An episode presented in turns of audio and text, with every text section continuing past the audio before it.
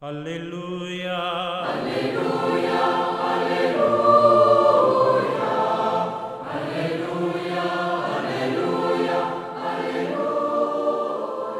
Hola, ¿qué tal queridos amigos, hermanos? Aquí estamos en esta reflexión en este domingo, el 26 del tiempo durante el año. La liturgia hoy nos propone revisar y comentar ahí Lucas capítulo 16, los versículos del 19 al 31.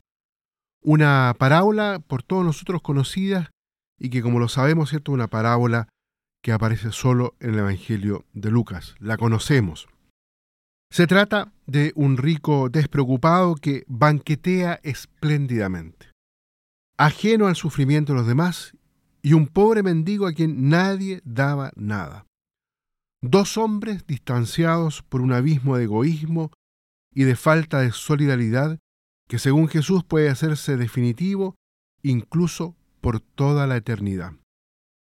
Adentrémonos un poco en el pensamiento de Jesús. El rico la parábola no es descrito como un explotador que oprime sin escrúpulos a sus siervos. Ese no es su pecado. El rico es condenado sencillamente porque disfruta de su riqueza sin acercarse a la necesidad del pobre Lázaro. Esta es la convicción profunda de Jesús. La riqueza en cuanto a apropiación excluyente de la abundancia no hace crecer al hombre, sino que lo destruye y deshumaniza, pues lo va haciendo indiferente, apático, carente de solidaridad ante la desgracia ajena. La parábola es un reto a nuestra vocación de solidaridad. Podemos seguir organizándonos nuestras cenas de fin de semana y continuar disfrutando alegremente de nuestro bienestar cuando el fantasma de la pobreza está ya amenazando a muchos hogares? Nuestro gran pecado puede ser la apatía social. El paro se ha convertido en algo tan normal y cotidiano que ya no escandaliza ni tampoco hiere a nadie. Nos encerramos cada vez más en nuestra propia vida y nos quedamos ciegos e insensibles ante la frustración, la humillación, la crisis familiar, la inseguridad y la desesperación de estos hombres y mujeres. El rico, hay que decirlo, no se condena por el hecho de ser rico, sino porque en realidad no teme a Dios, de quien prescinde y porque se niega a compartir lo suyo con el pobre que muere de hambre frente a su propia puerta.